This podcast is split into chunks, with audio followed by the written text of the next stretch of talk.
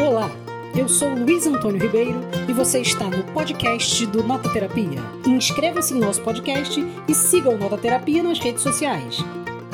Olá! Nesse podcast a gente vai falar sobre o filme O Tigre Branco, um filme disponível na Netflix e dirigido pelo Ramin Barani. O filme conta a história do Balram, que é um rapaz de uma aldeia bastante pobre na Índia e que quer de todas as formas sair daquela aldeia e crescer na vida. E esse é o nosso podcast de hoje. Luiz, o que, que você achou do Tigre Branco? Tigre Branco é uma das maiores surpresas cinematográficas que eu tive nos últimos tempos. Eu achei um filme espetacular, espetacularmente divertido, espetacularmente bem feito, de muita agilidade na construção, de muita leveza na maneira de construir a história, de muita ironia, muito deboche, sem deixar de levar em conta questões muito sérias eh, que são levadas ali pelo filme inteiro e logo pelo livro, né?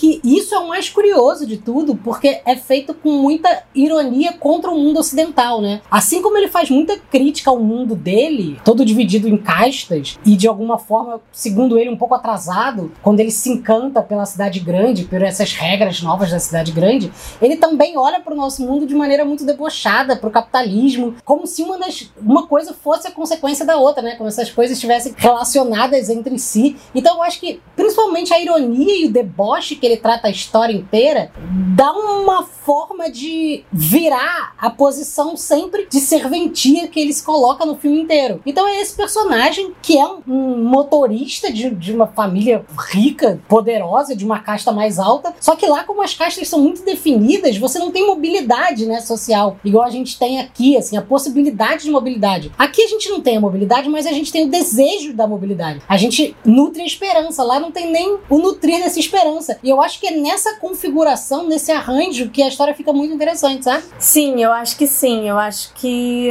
uma das coisas que soma muito ao filme é o fato de que ele começa com uma pegada mais forte nessa ironia e um humor de alguma forma, mas conforme a história vai se desenrolando, o filme vai também lidando de outra maneira com esse humor. A história vai ficando cada vez mais complexa, cada vez mais difícil. E a linha narrativa do filme acompanha isso. E eu acho que acompanha muito bem, né? Essa coisa das castas, de fato, eu acho que pra gente que por várias razões não tá familiarizado com o modo de funcionamento da sociedade indiana, é sempre muito impactante quando a gente tem contato com isso. Mas é isso, de também eu acho que o filme é, ajuda a gente a ver que, apesar das muitas diferenças, existem também muitas coisas similares no Brasil, por exemplo, na sociedade ocidental como um todo, né? A nossa pretensa mobilidade social sempre continua sendo pretensa, né? E eu acho que olhar para uma experiência bastante diferente da nossa permite que a gente também avalie a qualidade da nossa própria democracia, enfim.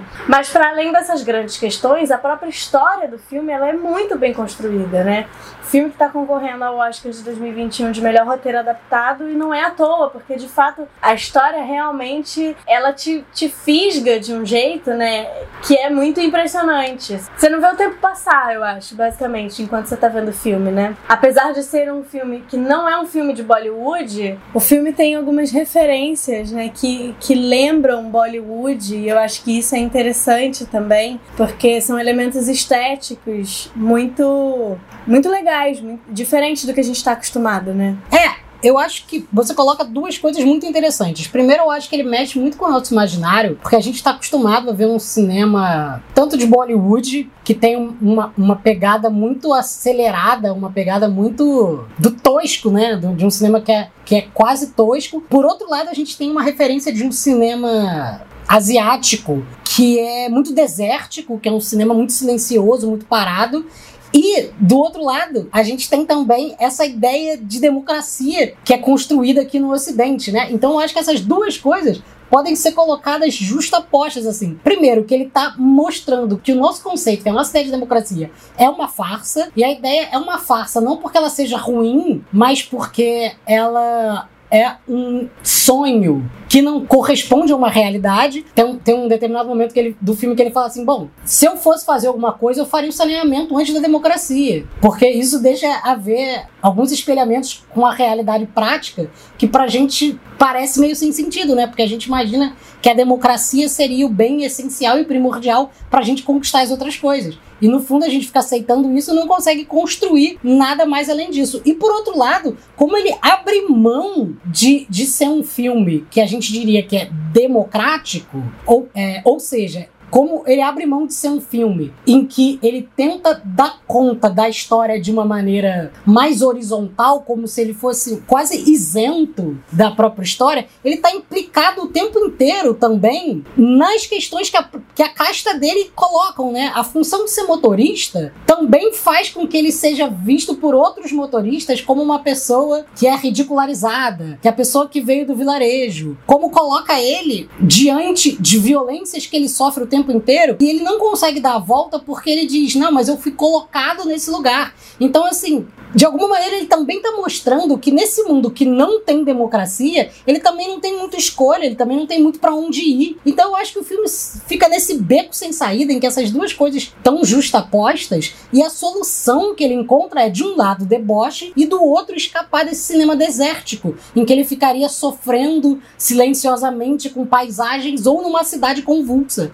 Pelo contrário, eu acho que dá uma distância veloz, é uma distância veloz mesmo, em que as coisas vão acontecendo e que o mundo dele ele não consegue nem tomar posse do próprio mundo, né? É, e eu vou pegar um gancho disso que você falou, porque eu acho que tem a ver que a história dele com os patrões dele, né? Ele é como se fosse uma miniaturização de todos os problemas de classe que atravessam a experiência da Índia na modernidade, né? É, eu acho que ele faz assim, essa miniaturização, ela permite que a gente tenha dimensão do funcionamento das instituições na Índia, e aí instituições, estou falando da religião, estou falando das castas, né? E isso é muito legal, porque como é a partir de uma experiência individual, você ao mesmo tempo em que pensa essas grandes questões, se deixa levar e é capturado pela história dessa personagem com quem você começa a criar uma relação, né? Então acho que talvez por isso também que o filme tenha esse apelo tão grande, que ele, que ele fale tanto pra gente quando a gente assiste, né?